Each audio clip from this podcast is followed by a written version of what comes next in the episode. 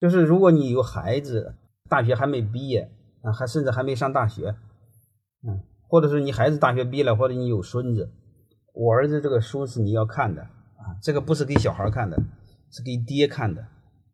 能明白了吗？是给爹看，来让你重新认识什么是教育。啊，我意思老，我一直忘说这句话，嗯，你们老认为是给小孩看的，这不是给小孩看的。虽然是这个本书是我儿子写的，其实是给爹看的。因为我让我儿子写这本书的逻辑是从一个被教育的维度来看教育，就是从被教育的者、被教育的人怎么看教育，是让我们理解教育的，就这意思。